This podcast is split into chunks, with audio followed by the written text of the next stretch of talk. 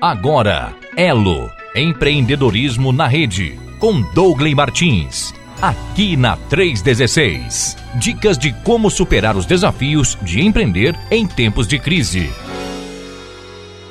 Terça-feira é dia do nosso bate-papo aqui no nosso espaço reservado para o Movimento Elo, que acontece toda terça aqui na Rede 316, onde nós temos um recado direcionado aos empreendedores, aos empresários, aos donos de indústrias, aos donos de cachorro-quente, por que não, né? É, meu amigo, é para todo mundo, até porque o povo do cachorro-quente começa com cachorro-quente, daqui um dia tá com uma rede de fast food aí, e é assim que acontece, não é verdade? Então, e para isso, meu amigo Dongley Martins está aqui comigo toda terça-feira para sempre nos estar abençoando com a sua presença, com as suas experiências, né? E nos orientando a todos que querem ou já são empreendedores. Acredito eu que diretamente de Curitiba hoje, não é não, Dongley?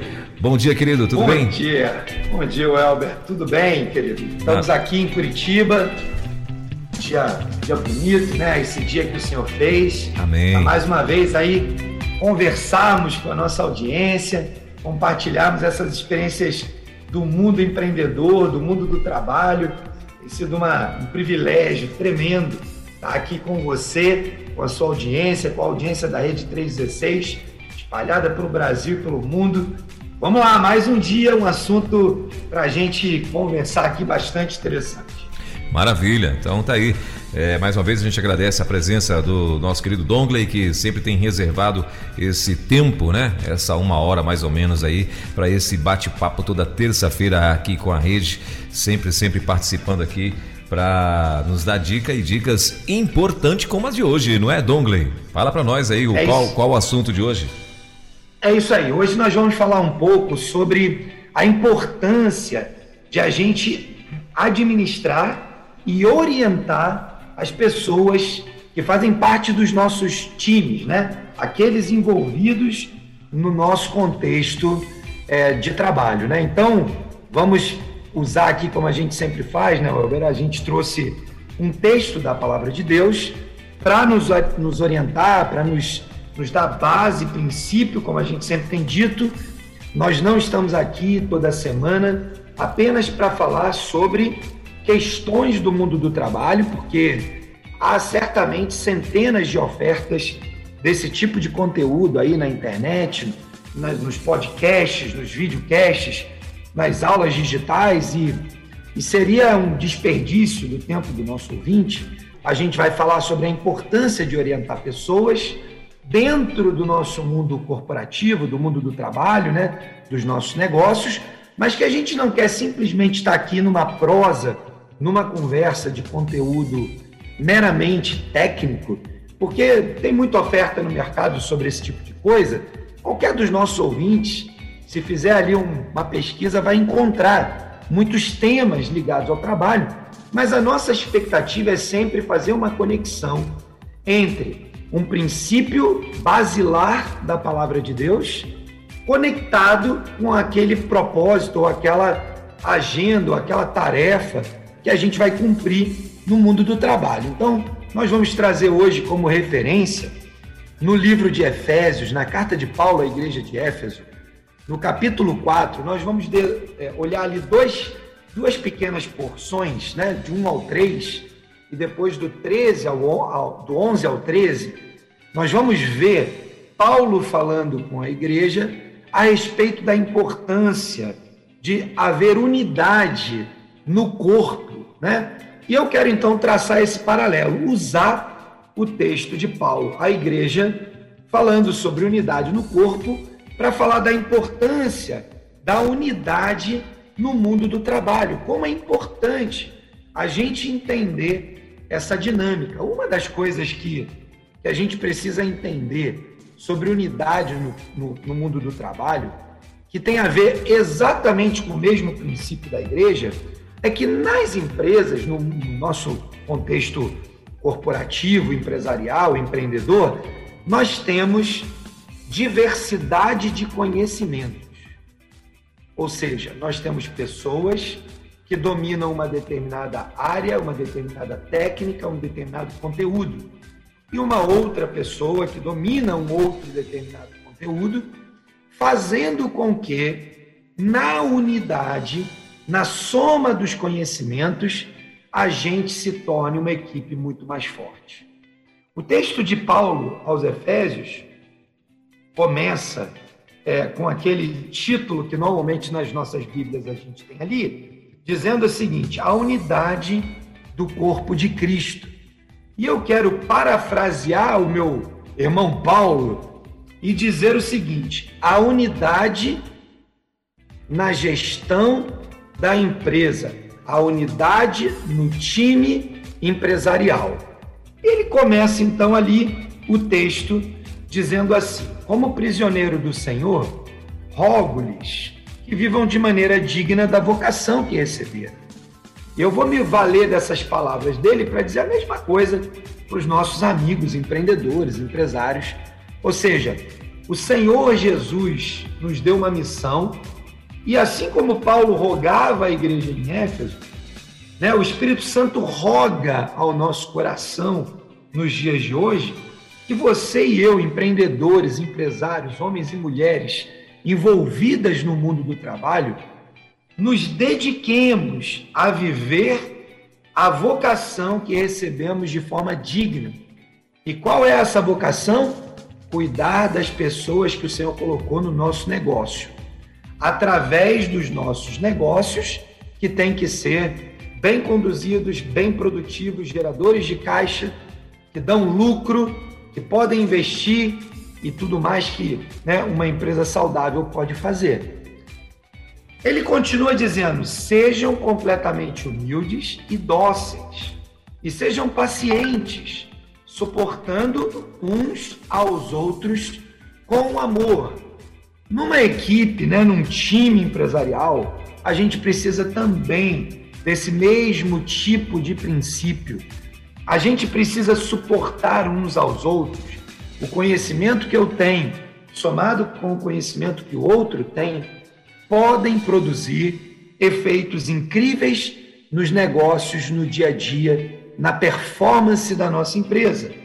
De modo que se eu entro numa companhia, ou eu sou o dono de uma empresa, ou eu sou o empreendedor, e eu tenho esse tipo de entendimento na minha mente, eu chamo o meu time e eu vou transmitir orientações claras para que esse time trabalhe em unidade. Porque se as pessoas não sabem exatamente para onde elas vão, cada um vai tomar uma direção e a primeira coisa que a gente vai perceber é uma empresa sem rumo. É como um barco à vela, sem motor, solto no meio do mar, num dia de vento. Ele vai para onde o vento quer ir e, e provavelmente não para onde o, o, navegador quer ir, né? Um barco a velas em que a vela não pode ser içada. Ele vai ser empurrado pelo movimento das ondas. A vela é a orientação, é aquilo que nos garante que nós estaremos indo para o lugar que desejamos. O versículo 3 diz assim: façam todo o esforço para conservar a unidade do espírito e o vínculo da paz. Então ele conclui ali dizendo para a igreja, para aquele corpo, aquilo que a gente precisa entender para nós, os vocacionados e chamados para o mundo do trabalho, a quem o Senhor nos deu uma missão de liderar um time, liderar uma empresa, liderar uma equipe, de fazer com que todo esforço seja feito para conservar a unidade e o Espírito de Deus nos capacita para isso. E ele nos dá um espírito de ousadia, mas também de paz. Mesmo Paulo escrevendo à igreja em Roma, lá no capítulo 14, versículo 17, ele diz: Porque o reino de Deus é justiça, paz e alegria no Espírito Santo. Ou seja, uma empresa que tem o desejo de ser uma empresa do reino, com valores do reino, ela vai desenvolver, assim como Paulo recomenda à igreja em Éfeso, que haja um só espírito e que sejam unidos pelo vínculo da paz. Assim deve ser a nossa empresa e as nossas equipes também. Depois ele vai continuar falando, né, sobre essa questão da unidade. E lá no versículo 11, ele continua dizendo o seguinte: E ele, está falando Jesus, né? Designou alguns para apóstolos, outros para profetas, outros para evangelistas e outros para pastores e mestres, com o fim, com a finalidade, com o propósito de preparar os santos para a obra do ministério, para que o corpo de Cristo seja edificado, até que todos alcancemos a unidade da fé e do conhecimento do Filho de Deus e cheguemos à maturidade, atingindo a medida da plenitude de Cristo. Eu vou me avorar de fazer uma paráfrase para o mundo empresarial usando esse trecho de Paulo, né? Nós sabemos que Paulo escreve alguns textos falando sobre o papel do corpo, sobre frutos do espírito, dons do espírito, né? Ele vai revelando aquilo que o Espírito Santo fala com ele a respeito de como a igreja deve funcionar.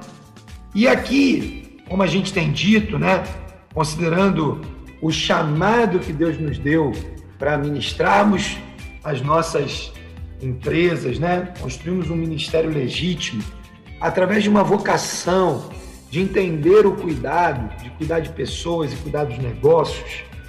Nós fomos chamados, assim como a igreja foi chamada, há um chamado, há uma, um mandato do Senhor Jesus para isso, né? Então eu poderia dizer assim: e Jesus designou nas empresas alguns para serem os donos, os gerentes, outros para serem da área de qualidade, outros para serem da área de RH, outros para serem da área de logística e de produção, com o fim de preparar cada colaborador para cumprir a melhor, da melhor maneira o trabalho para o qual foram confiados e para que essa empresa desenvolva um ministério que edifica a vida das pessoas que estão ali, até que alcancemos a unidade da fé e do conhecimento do Filho de Deus,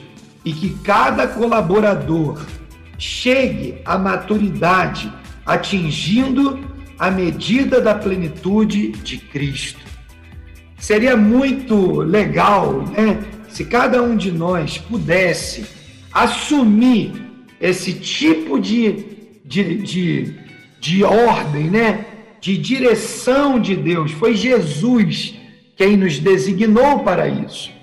Esse texto é um texto preciosíssimo para a igreja. E como eu tenho sempre dito, a igreja reunida precisa exercer esse texto literalmente. A igreja estendida, que é a igreja que sai para fora das quatro paredes, seja ela lá no ambiente de, do grupo familiar, da célula do PGM, seja ele lá no mundo do trabalho, que é o nosso objetivo aqui, o foco da nossa conversa, em qualquer que seja esse contexto, nós fomos chamados para desenvolver unidade. Se você é um empresário cristão, a sua empresa é uma extensão do reino. E dentro do reino precisa ter unidade. Se você é o executivo de uma empresa, você precisa levar com você, você é o embaixador do reino e você precisa levar para essa empresa a unidade.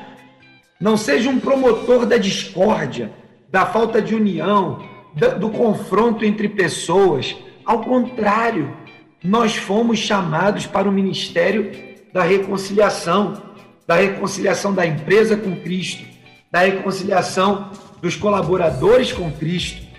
E olha que lindo esse texto de Paulo aos Efésios, que a gente pode facilmente traduzir ele para o nosso dia a dia.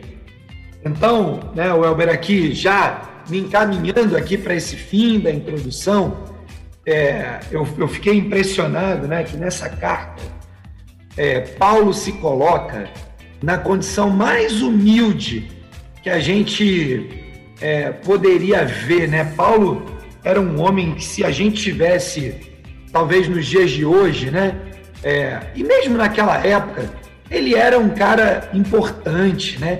Ele tinha uma credencial é, bastante relevante, mas ele se coloca numa posição é, humilde, para não dizer humilhado, é, diante de, de todo o contexto da pompa, da representatividade que ele tinha no Império Romano.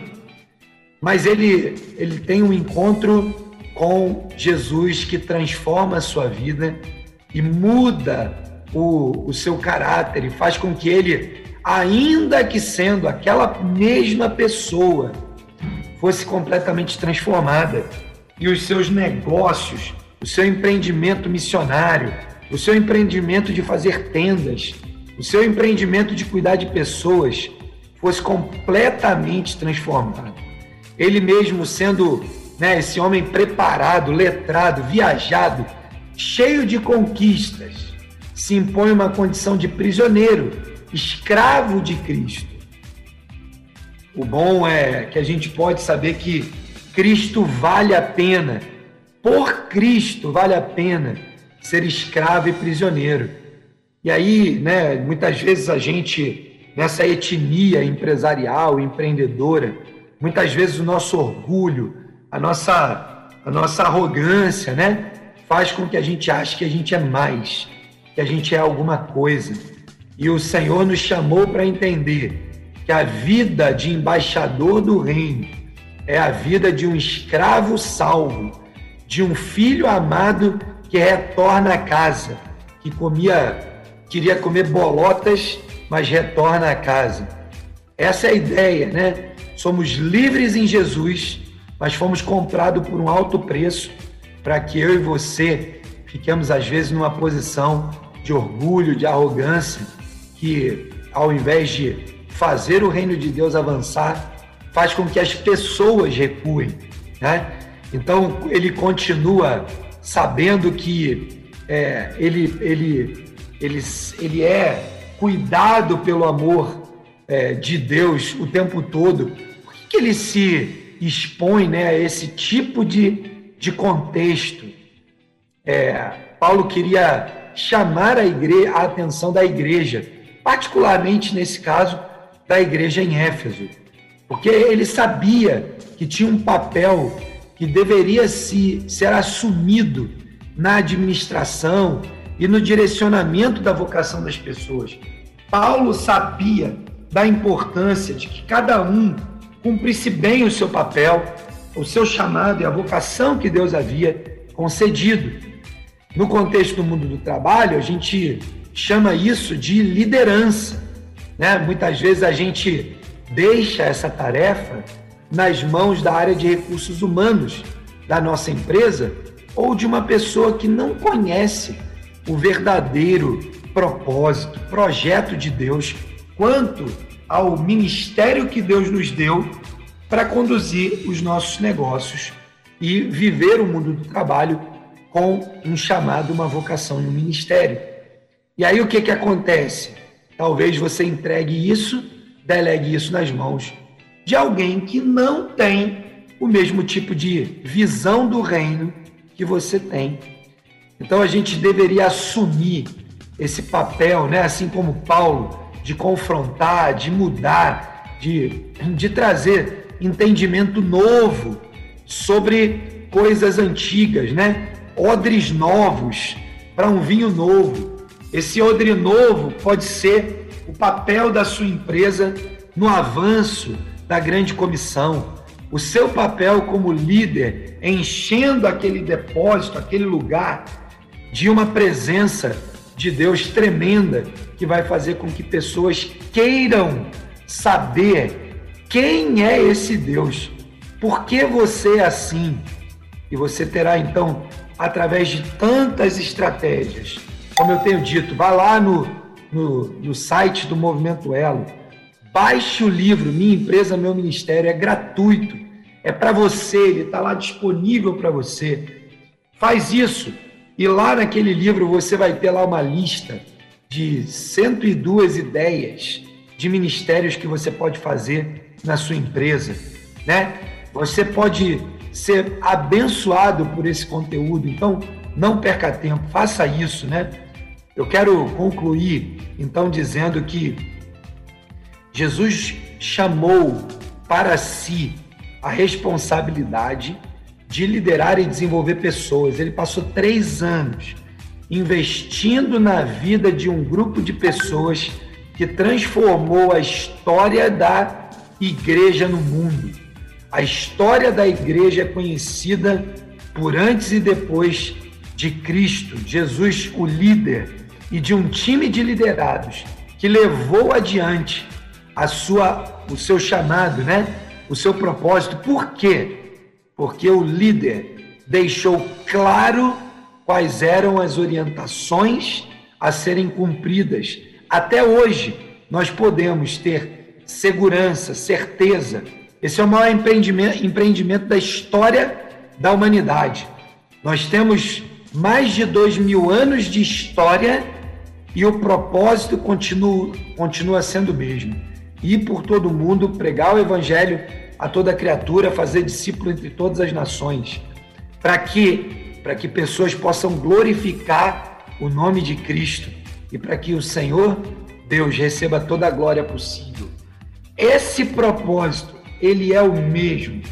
Pensa o quanto claro a orientação de Jesus foi para esse para esse empreendimento do reino chamado igreja, que hoje entende que como parte do seu papel como igreja estendida, leva esse propósito para dentro dos nossos negócios. Eu quero terminar aqui para a gente ouvir aí algumas perguntas, né, Welber? Dizendo isso, né? Muitas vezes a gente acredita que a gente precisa de mega orientações novas, uma coisa nova todo dia, sabe aquela coisa de aquela coisa de se eu não invento um troço novo todo dia, eu não me sinto motivado. A Bíblia está aí com as orientações dos empreendimentos do reino há dois mil anos e ela é imutável. A gente pode ter negócios consistentes a partir de orientações claras para o nosso time, para as nossas equipes, e isso vem a partir de iniciativas como um bom planejamento, uma declaração clara de missão, visão e valores que a gente comunica com as nossas equipes. Maravilha, Dongley. Então tá aí. Essa foi a, a introdução então da importância de orientar e administrar a equipe, né? E então já chegou aqui para mim as perguntas ou algumas perguntas, Dongley. E eu quero trazer aqui para você. A primeira delas é a seguinte: tem muita gente que é dono, mas não é líder. Às vezes, donos de empreendimentos são competentes na sua atividade, mas não conseguem tomar conta de uma equipe. Como ser ouvido por sua equipe e diminuir a distância entre dono e líder? Excelente pergunta, excelente pergunta. É, em geral, donos confundem muitos papéis. E a primeira coisa que, que, que assim, ao, ao meu ver, pelo que eu vejo aí visitando as empresas e conversando com donos, com líderes, é que se o dono não tiver a humildade de reconhecer os seus limites, as suas fortalezas e as suas fraquezas, a arrogância, em geral, faz com que eu não consiga me submeter a outras lideranças. Então, a primeira coisa que eu responderia a essa pergunta aí, é, Welber, a primeira coisa que eu responderia é: olhe o seu coração. Se você está agindo com uma atitude de arrogância, se você não se conhece o suficiente para entender que você é, não tem a capacidade, não tem a experiência ou a competência para fazer aquela determinada atividade, então você precisa primeiro tratar essa questão do orgulho. Né? O orgulho é o principal vilão da vida de qualquer líder, seja ele dono ou não. O orgulho, Salomão já dizia, precede a ruína ou a queda. Nós precisamos vigiar o nosso coração com muita, com muita precisão, com muita atenção, porque o orgulho pode ser o primeiro grave problema nesse tempo. O segundo problema que eu encontro com muita frequência é de donos que não são necessariamente conhecedores daquilo que eles decidiram fazer. Um exemplo que é muito comum, uma pessoa que trabalhou por anos numa empresa, passou por um processo de daqueles programas de demissão voluntária, né, PDV, ou recebeu uma herança e todo bom brasileiro tem o sonho, né? É, o mito do sonho do eu não tenho patrão, né? E ele, por causa desse mito e desse sonho do eu não tenho patrão, ele pega o dinheiro que ele recebeu e resolve montar um negócio. E não é incomum que a gente encontre pessoas fazendo isso é, e empreendendo esses, as suas poupanças em negócios que não domina. Bom, se eu entro, por exemplo, vou montar lá o meu salão de manicure.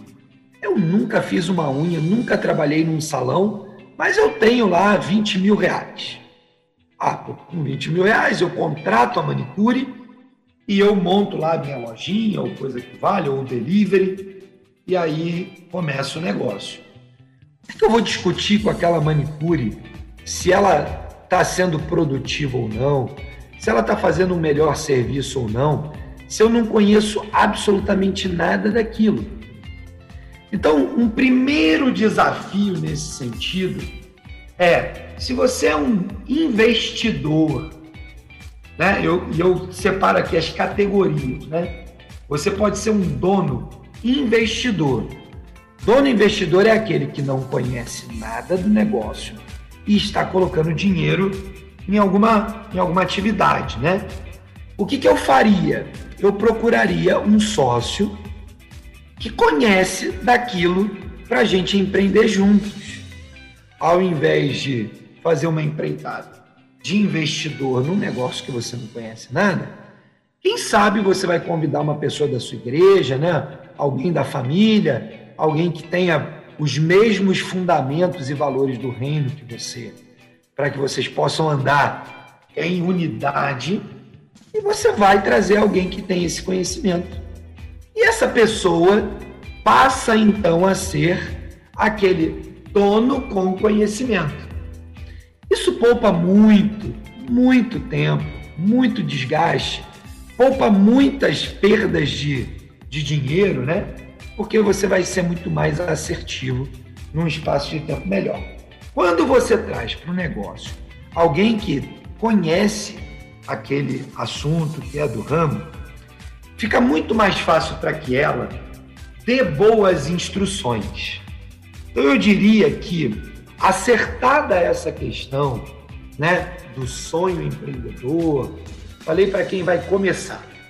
Então eu posso agora ter a possibilidade de ter um diálogo mais acessível, né? em que tanto emissor quanto receptor dessa comunicação, dessas orientações, entendem do que estão falando.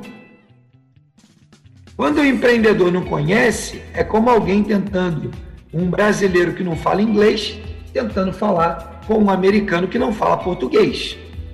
Não vai comunicar, né? não, não vai ter jeito de dar uma boa orientação. Então, esse é o primeiro grupo. O segundo grupo, que eu acho que é aquele que o dono conhece, né? É um empreendedor, já tem um negócio, já tem as suas equipes, já está fazendo o seu trabalho, mas ele encontra, às vezes, né, dificuldade de é, comunicar, e não é orgulho, não é uma questão de orgulho, é, é, por dificuldade em alguma etapa da comunicação. Muitos de nós cremos que comunicar é falar, mas comunicar é compreender aquilo que se quis dizer.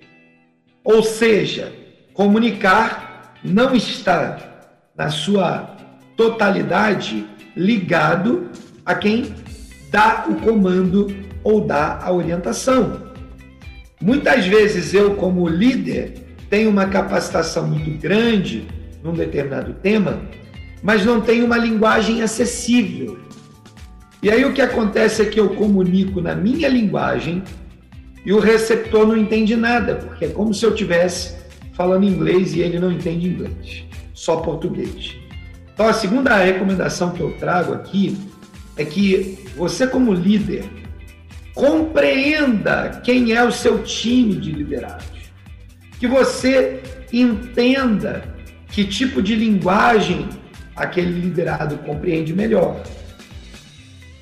Que você gaste tempo com frequência, diminuindo a distância, né? aproximando mais do seu time, para que no diálogo informal, nas coisas do dia a dia, no almoço, no café, você descubra como que aquele liderado recebe a informação melhor. Na hora que você entende isso e você deixa o orgulho de lado e você reformula a sua forma de dizer, você percebe que o receptor começa a compreender melhor as orientações. Então você precisa simultaneamente de administrar o tempo, porque você precisa ter tempo para aprender quem é a sua equipe, como ela se comporta, que características ela tem. E aí você precisa deixar o orgulho de lado, aprender um outro tipo de língua. Se você só fala inglês, aprenda português. Se você não tem uma linguagem simples, ela é sempre muito rebuscada, Aprenda um vocabulário mais simples para se comunicar com o seu time, que eventualmente se comunica de forma mais simples. E eu quero então terminar isso, essa, essa pergunta dizendo, né? A, após né, conseguir tirar o orgulho, após conseguir fazer uma comunicação com um nível de de fala, uma forma de dizer que o receptor entenda, garanta que ele entendeu através de uma simples pergunta. O que, que você entendeu daquilo que nós conversamos? E deixe que ele expresse da forma dele aquilo que ele entendeu. Parece um troço meio simples e até meio idiota mas eu garanto que não é. Isso talvez seja aquilo que tem de mais potente, de mais poderoso no processo de comunicação que pretende orientar pessoas. Comunique numa linguagem que o outro entenda, espere que ele processe, peça para ele explicar o que ele entendeu e depois, por fim, acompanhe uma vez por semana, uma vez por dia, uma vez por mês, monitore seus liderados para ver se ele realmente entendeu. Às vezes ele pode ter entendido no cérebro, mas na hora de executar e comunicar com outro time de liderados, ele comunicou da forma errada. Então, orientar não é só entregar uma mensagem, é compreender a forma com que o outro entende, comunicar dessa forma, pedir evidências do entendimento e depois acompanhar é, a execução. É isso, Elber. Eu creio que essa é a forma como um dono ou um líder conseguirão ser ouvidos pela sua equipe e, naturalmente, a prática frequente disso fará com que a distância diminua. É isso, olha, são 10 horas e 47 minutos. Estamos aí então nesse bate-papo com o nosso querido Dongley Martins, hoje nesta terça-feira, né? E falando da importância de orientar e administrar a equipe. Não é isso, Dongley? É, olha só, tem mais uma, uma pergunta aqui, Dongley. Às vezes o empresário que não consegue ser um verdadeiro líder de pessoas, ele vai encontrar algum corajoso, né, claro, em seu time, que o critique de forma direta. o que fazer quando é criticado frente a frente por um colaborador e às vezes até na frente de, da, da, equipe, né, Dongle, que às vezes é que constrange mais ainda o camarada. Essa é uma excelente pergunta e ela evidencia muitas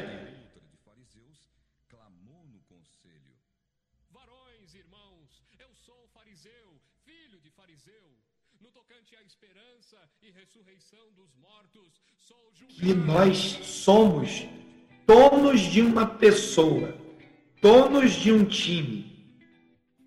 E o fato de nós sermos donos de uma empresa não nos dá, ou não deveria nos dar, a, o de, de tratar ou achar que as pessoas que estão próximas de nós são é, equipamento, ferramenta, são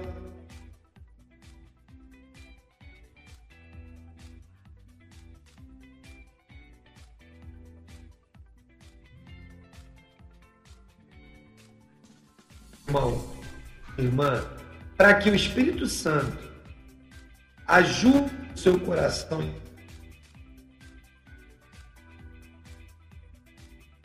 é composto por pessoas de colaboração. Dongley. Assa... Oi, Dongley, tá me ouvindo?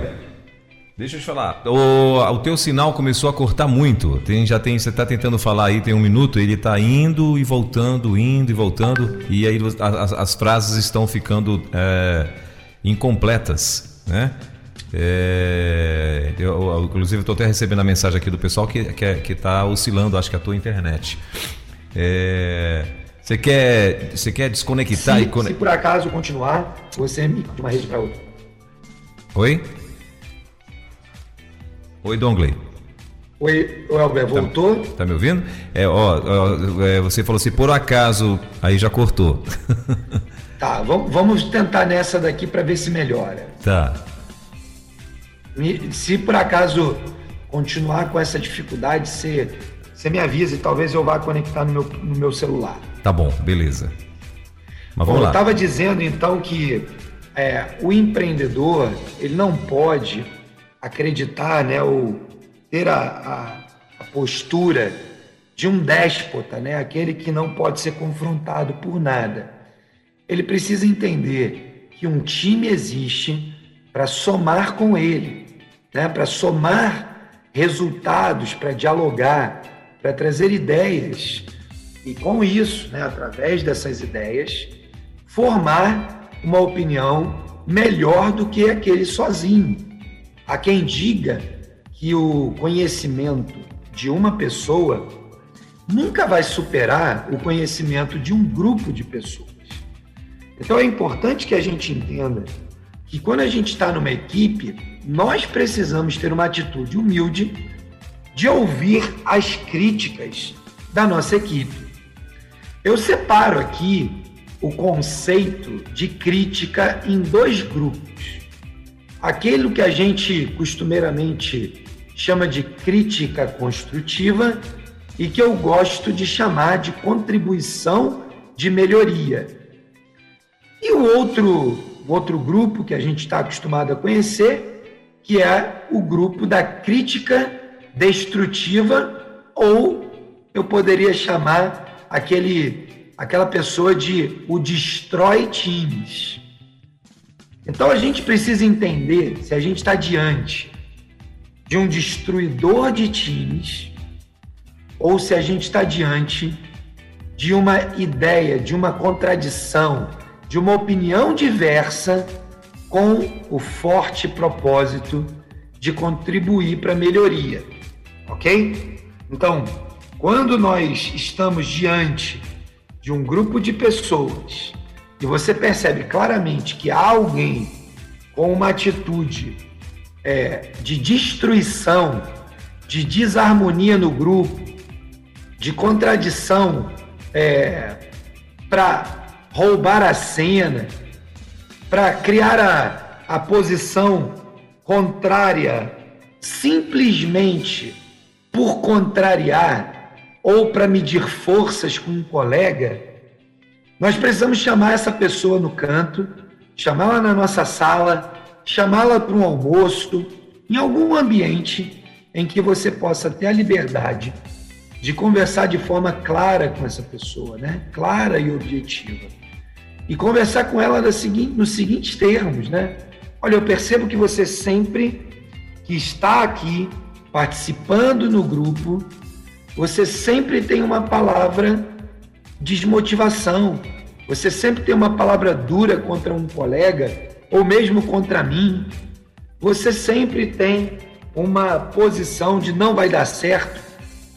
Eu queria conversar com você sobre isso e entender se o que você está vivendo é uma questão pontual que está acontecendo na sua vida, se tem alguma coisa que a gente precisa consertar, porque no nosso time a gente precisa de gente que tenha uma postura de contradição. Nós somos abertos à contradição, mas nós somos abertos àquela contradição respeitosa, generosa e construtiva. Nós não estamos aqui para falta de respeito, falta de generosidade e destruição do time. Então, o líder que pratica esse tipo de coisa está orientando seus liderados a mudarem de atitude, a buscarem novas direções, ou mesmo está corrigindo o rumo. Muitas vezes, essa pessoa que tem essa postura, essa atitude, muitas vezes ela é aquela pessoa que está orientada da forma correta da forma errada, perdão. Ela está indo na direção contrária do grupo. Sabe, sabe quando, quando você tem alguém que claramente está ali fazendo o seu trabalho, ela não se nega a fazer, mas você vê que ela está remando em outra direção? Muitas vezes não tem a ver com rebeldia isso. Muitas e muitas vezes, eu sou testemunho ocular disso são pessoas que não entenderam o comando, estão genuinamente comprometidas, mas andando na direção errada. E aí o nosso papel é chamá-las, confrontá-las em amor, dar novas orientações, arrumar o rumo do barco, né, dessa pessoa e botar ela para andar junto com o time. Então, Elber, é isso, né? É o, é o nosso, o nosso jeito de entender cuidar de pessoas precisa progredir, precisa progredir para um entendimento claro do nosso papel de pastor, no melhor sentido da palavra, de pastorear o rebanho que o Senhor nos deu. E esse rebanho pode ser o time de líderes, pode ser uma equipe de trabalho, pode ser o que for, o nome que for dado aí na sua organização, mas precisa ter esse entendimento claro, um coração ardente pelo propósito de cuidar dessas pessoas. E aí corrigir os desvios com firmeza e com assertividade. Se há alguém sendo é, por demais um, um crítico desmedido sem propósito, com o fim de destruir, chame ele para um canto, chame ele na sua sala, convide para ir na sua casa, convide para ir na almoçar e trate. Se você percebe que é uma questão só de orientação, reoriente essa pessoa. Eu tenho certeza que você vai ganhar uma pessoa engajada no seu time. Muito bem, Dongley. Tá na escuta aí, né? Tô, tô aqui. Sim. Muito bem, Dongley. Olha, é, toda terça-feira nós temos esse bate-papo aí com o Dongley Martins aqui na Rede 316. E eu quero dizer, inclusive, para você que, que, quiser participar, se quiser enviar perguntas para a gente, né? Às vezes a gente, todas as vezes quando termina o programa, o pessoal sempre está ali fazendo elogio, diz que aprende muito com esse bate-papo, com essas orientações, né? E então assim, se você também de repente tem alguma dúvida, tem alguma experiência que aconteceu contigo e às vezes está passando por alguma situação que você não sabe é, resolver e está dentro do nosso do nosso bate-papo aqui, está dentro desse assunto, né? Então, de repente você pode mandar para nós, não tem nenhum problema. O Dongley uh, pode sim já responder aqui para você é, na hora, né? Não, Dongley? E Bom, faltam dois. Eu tenho mais uma pergunta aqui, Dom Lima. Faltam dois minutinhos só para as 11 horas, mas eu acho que dá tempo sim. Que diz assim. Fica à vontade, ó. Tá. Que diz assim, ó. O que fazer para se livrar de forma definitiva da figura de chefe intimidador? Que tipo de profissional ou ajuda um empreendedor pode procurar para se livrar dessa imagem? Vale uma ajuda pastoral, por exemplo? É a, a pergunta aqui, Lima. Excelente, Elber, excelente. Nosso tempo é curto, mas eu vou tentar objetivamente, então, aqui nessa resposta, dizer: olha, você pode procurar, número um, ajuda do seu pastor. Certamente ele é um cara treinado a lidar com gente. E uma boa conversa aberta, franca, honesta, sem ocultar esse lado, né? Esse seu lado mais agressivo, às vezes mais intimidador para que ele possa ministrar a sua vida, é com certeza uma bênção que você é, pode ter sobre a sua vida. Mas eu creio também que às vezes o caso, e o próprio pastor vai perceber e quem sabe ajudar isso, é, o caso pode ser de procurar um terapeuta, um psicólogo, alguém com quem você possa conversar e tratar sobre esse assunto. Uma Terceira hipótese, também muito interessante, é procure outro empreendedor, converse com ele, abre o seu coração. A gente sabe que os empreendedores, os empresários, eles têm mais, às vezes, facilidade de conversar com alguém que conhece o seu contexto empreendedor, as dificuldades, as lutas, né? Então procure um empreendedor maduro que você respeite, né? e desenvolva uma caminhada com essa pessoa, um outro profissional aí da sua cidade, da sua igreja, ou mesmo de outra cidade. Hoje a gente tem essas ferramentas todas à nossa disposição, né? Que permitem a gente fazer uma conversa online, mesmo quando a internet não está ajudando muito, né?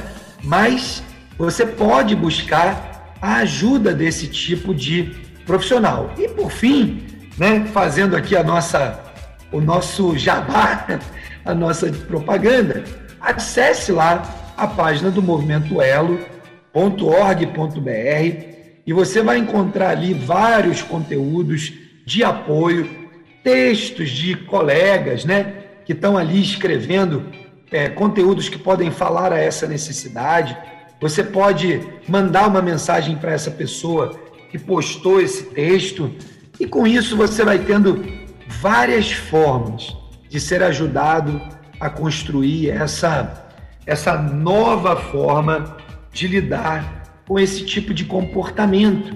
Né? Existe uma figura também hoje muito conhecida aí no mercado, ao qual a gente denomina coach, né? coach de carreira, coach de profissão, coach empresarial. Alguns se apresentam com nomes diferentes.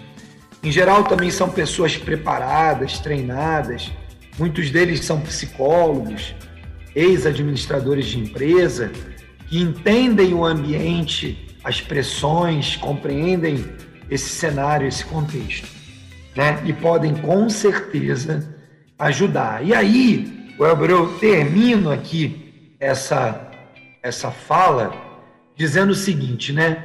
Nunca despreze a sua própria família como fonte inspiradora, sua esposa, seu marido, seus filhos, né? Quem sabe você precisa de alguém que esteja orando por você, vigiando com você determinados comportamentos. E, e certamente, né?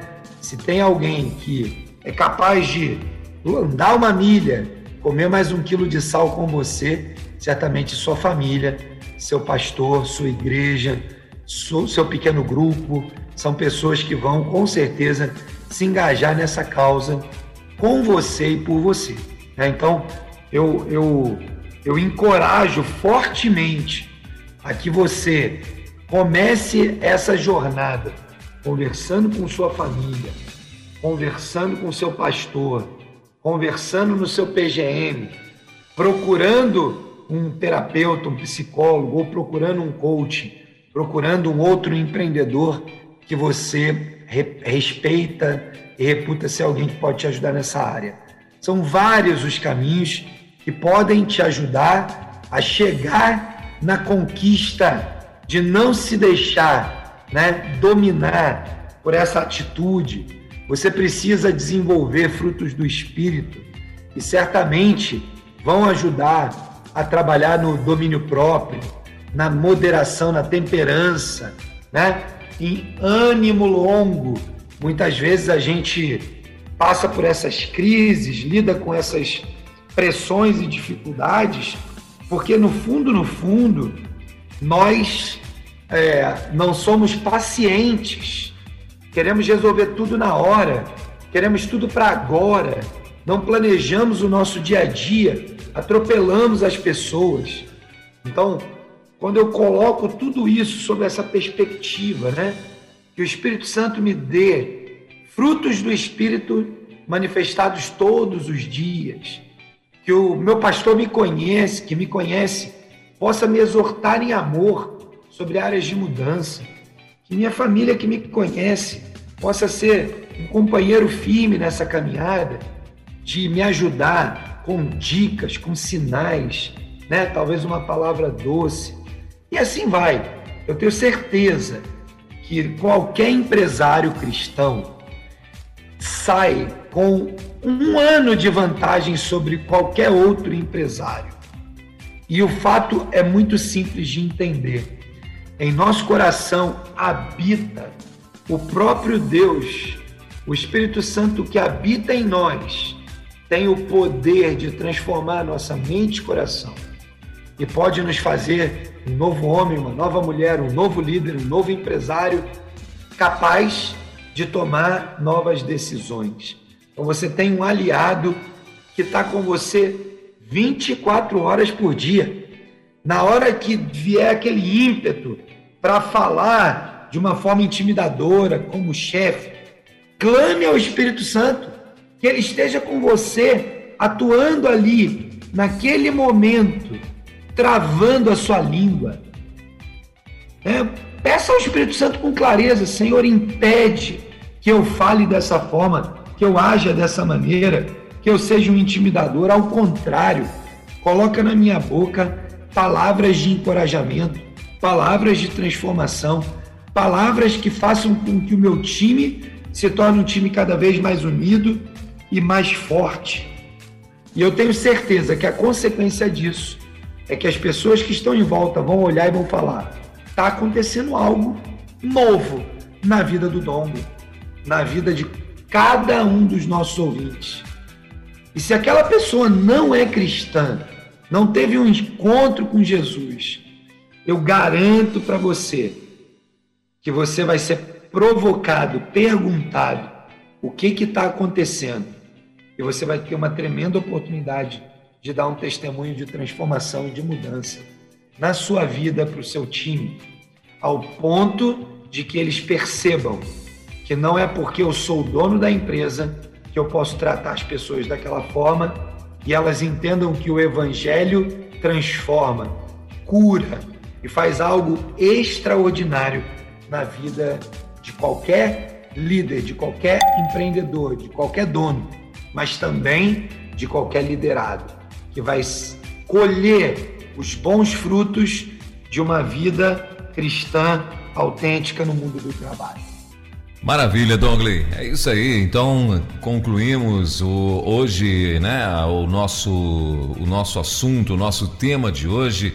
Quer dizer, concluímos assim, né? Com certeza, se fôssemos falar, se fôssemos é, continuar aqui o bate-papo, tem muita coisa. Você falando, eu estou lembrando aqui, eu já tive amigos né, que já trabalharam em empresas assim, já conheci empresários também que agem assim. Né, a ferro e fogo, tratando todo mundo a ferro e fogo.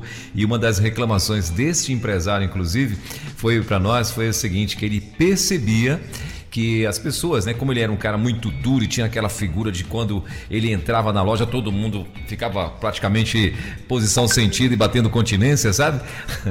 ele disse que ele percebia que tinha alguns deles que descontavam no caixa.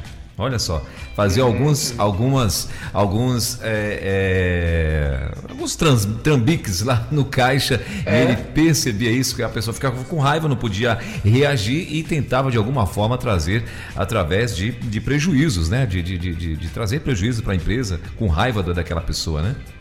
É, o Elber, é, a palavra sabotagem né? Que é, seria provavelmente a palavra que a gente usaria aí, né? Exatamente. O funcionário está me sabotando.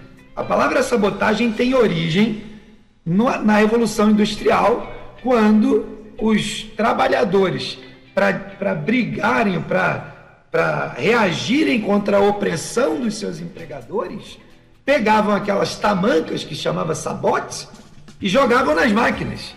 Ou seja, sabotagem vem de tentar atrapalhar ou destruir ou quebrar ou ir contra a opressão empregadora. Então, isso é mais antigo do que a gente pode imaginar, né? Como diziam, mais antigo do que dar para frente, né? exatamente, exatamente. Ah, maravilha. Douglas, é, agradecemos então a tua participação, meu irmão, mais uma vez aqui juntos com a gente, né? Como eu falei, tem um povo que passa por aqui, deixa recado, né? Diz que a minha amiga Leuda Brasil, ela lá de, do Pará, lá de Salinópolis, no Pará, né? Ela é da Ferro Norte, uma, uma, uma empresa de Uh, de ferros, né? Lá, não sei se, é, se, uhum. se revende e tal. Uh, também uh, passou já por aqui, deixando o recado pra gente a nossa querida, cadê, cadê a mulher? Dani Car Cavalieri, é, Dani Cavalieri, lá do Rio de Janeiro também, ela tá, acha muito relevante aí ah, os profissionais do século 21, essa pegada, tá parabenizando pela atitude da rede, pela, pela tua participação. Então assim, e o povo sempre, sempre passa é, aqui, né, e, e parabenizando aqui, ó, a pessoa sábia, que Deus continue te abençoando, a nossa querida Ana Cláudia, também lá do Rio de Janeiro, lá de Macaé, no Rio de Janeiro, né? É, tá aqui parabenizando também pelo programa. A Miriam Street, Street, não sei se é Street o nome dela, uh, lá de Pinhais, no Paraná. Então ela está dizendo que que palavra abençoadora do Dongle, gratidão. É a Miriam lá de lá, ela está em Curitiba nesse momento. Ah, tá em Curitiba também aí, ó. Tá, tá, tá, tá nossa perto. vizinha. Ah, legal. Então, então tá um abraço, né? É um privilégio a gente servir a Deus, servindo o nosso país, servindo os empreendedores aí espalhados pelo Brasil inteiro. É um prazer cada semana. Eu fico tão ansioso quanto eles para chegar nesse dia e é um tempo realmente muito, muito agradável e primeiro edifica a minha própria vida, né? Então eu espero que seja continue sendo bênção para muita e muita gente. Obrigado a todos os nossos ouvintes aí. Continue ligado na 316. Semana que vem estaremos juntos de novo. Vamos falar sobre o caráter do time, a importância de a gente trabalhar esse tema de caráter dentro das nossas equipes, né? Vai ser mais uma conversa muito boa. Maravilha. Então, é... e às vezes, bom, vou deixar para semana que vem mesmo, né? Porque caráter é uma coisa é, é, tem que ter muito cuidado com aquilo. Faz o que eu mando, mas não faça o que eu faço, né? E isso também deve pois ser muito é, comum dentro das é, empresas. muito comum, né? A gente falou aqui do daquele chefe é, mandão, autoritário. Talvez ele seja um pouco desse cara que faz o que eu falo, mas não faço o que eu faço, né? Exatamente. Dongley, mais uma vez, muito obrigado, querido. Até terça-feira, permitindo Deus, a partir das 10 da manhã, estaremos junto com mais um espaço Movimento Elo. Então, se você quiser conhecer um pouco mais sobre o Movimento Elo, por favor, acesse lá movimentoelo.org.br você vai se surpreender com muitas dicas, livros gratuitos, muitas dicas bacanas e eu acredito que vai ser bênção também para a tua vida que é empreendedor, você que está começando, você que quer começar, eu acho que vale muito a pena você visitar lá o Movimento Elo. Suas, suas considerações finais, Dongley. Eu quero reforçar aqui, né? Mandar um abraço para todo mundo. Quero te agradecer aí, Welber, pela parceria semanal. Estamos juntos. Mandar um, um, um abraço aí para toda a equipe da Rede 316, tem feito um trabalho incrível. E dizer aos nossos ouvintes que continuem com a gente. Manda, manda para os seus amigos, compartilhe com outros empreendedores para que a gente continue avançando, que queremos que a Rádio 316 seja uma bênção para milhares de pessoas no nosso país. Maravilha. Então valeu, Dongley. Boa semana para você e até terça-feira que vem. Elo, empreendedorismo na rede, com Dougley Martins. Baixe agora os podcasts em nossa plataforma rede316.com.br. Dicas de como superar os desafios de empreender em tempos de crise.